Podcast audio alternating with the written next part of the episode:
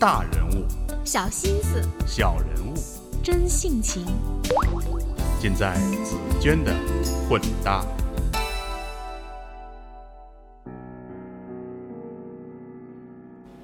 天安门上的一次观礼，作者杨绛。一九五五年四月底，我得到一个绿色的观礼条，五月一号劳动节可到天安门广场观礼。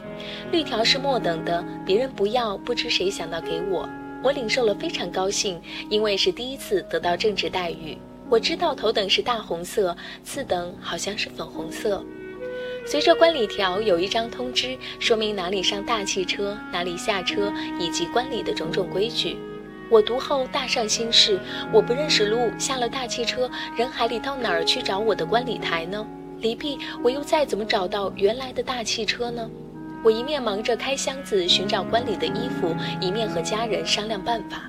我说绿条一定不少，我上了大汽车就找一个最丑的带绿条子的人死盯着。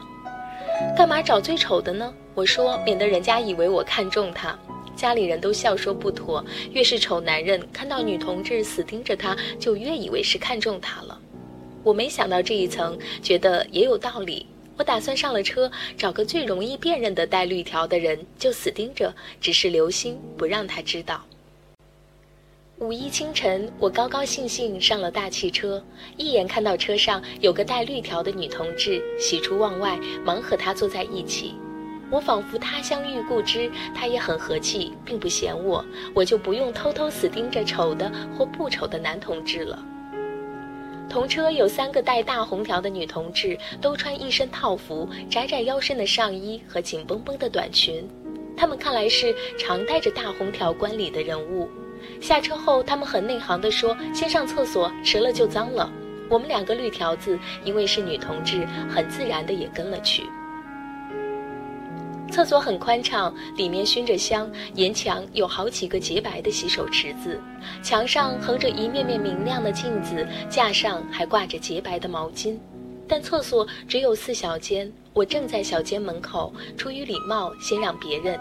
一个带红条的毫不客气，直闯进去，撇我在小间门旁等候。我暗想，他是憋得慌吧，这么急。他们一面大声说笑，说这会儿厕所里还没人光顾，一切都干干净净的，等待外宾呢。我进了那个小间，还听到他们大声说笑和错乱的脚步声，以后就寂然无声。我动作敏捷，怕他们等我，忙掖好衣服出来，不料厕所里已经空无一人。我吃一大惊，一个人落在天安门的厕所里，我可怎么办呢？我忙洗洗手出来，只见我的绿条伙伴站在门外等着我。我感激地舒了一大口气。绿条伙伴看见那三个红条子的行踪，他带我拐个弯，就望见前面三双高跟鞋的后跟了。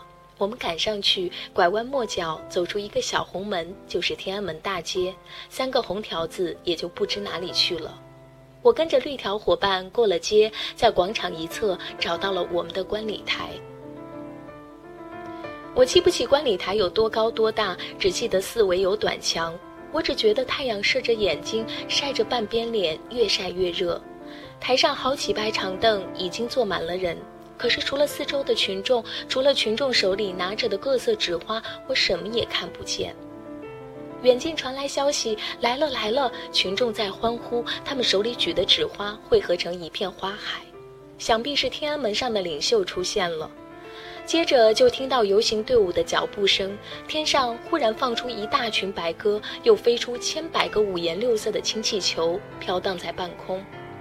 游行队伍齐声喊着口号，我看到一簇簇红旗过去，听着口号声和步伐声，知道游行队伍正在前进。我踮起脚，伸长脑袋，游行队伍偶然也能看到一点，可是眼前所见只是群众的纸花，像浪潮起伏的一片花海。虽然什么也看不见，但我在群众中却也失去自我，融合在游行队伍里。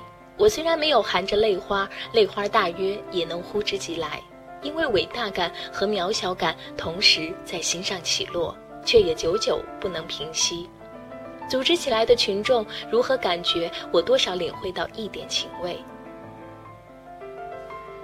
游行队伍过完了，高呼万岁的群众像钱塘江上的大潮一般卷向天安门。我当然也得随着拥去，只是注意抓着我的绿条伙伴。等我也拥到天安门下，已是潮打空城寂寞回。天安门上已经空无一人，群众已四向散去。我看见绿条伙伴未曾失散，不胜庆幸，忙紧跟着他去寻找我们的大汽车。三个红条早已坐在车上，我跟着绿条伙伴一同上了车。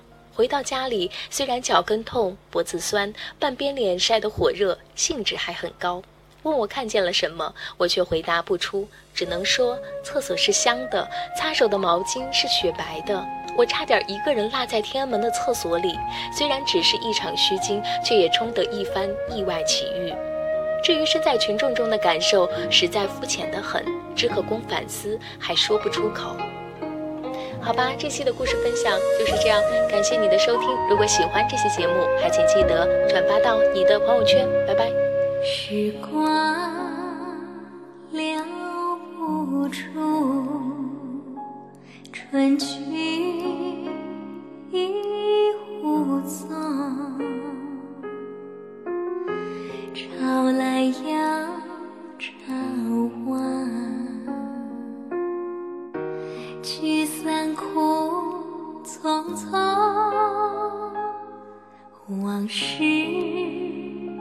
不能忘。浮萍各西东，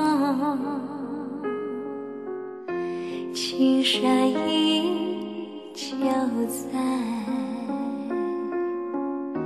几度夕阳红，且是今宵泪，流于明夜风。风儿携我梦，天涯绕无穷。朝朝共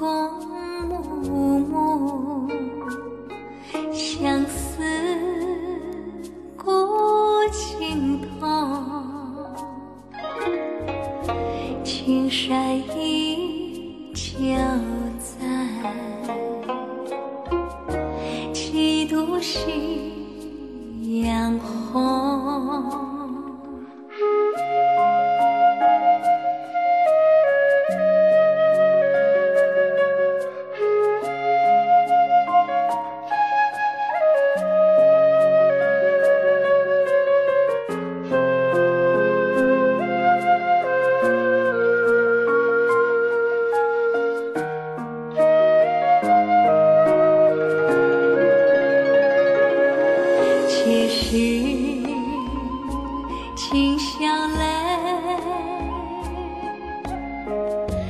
流于明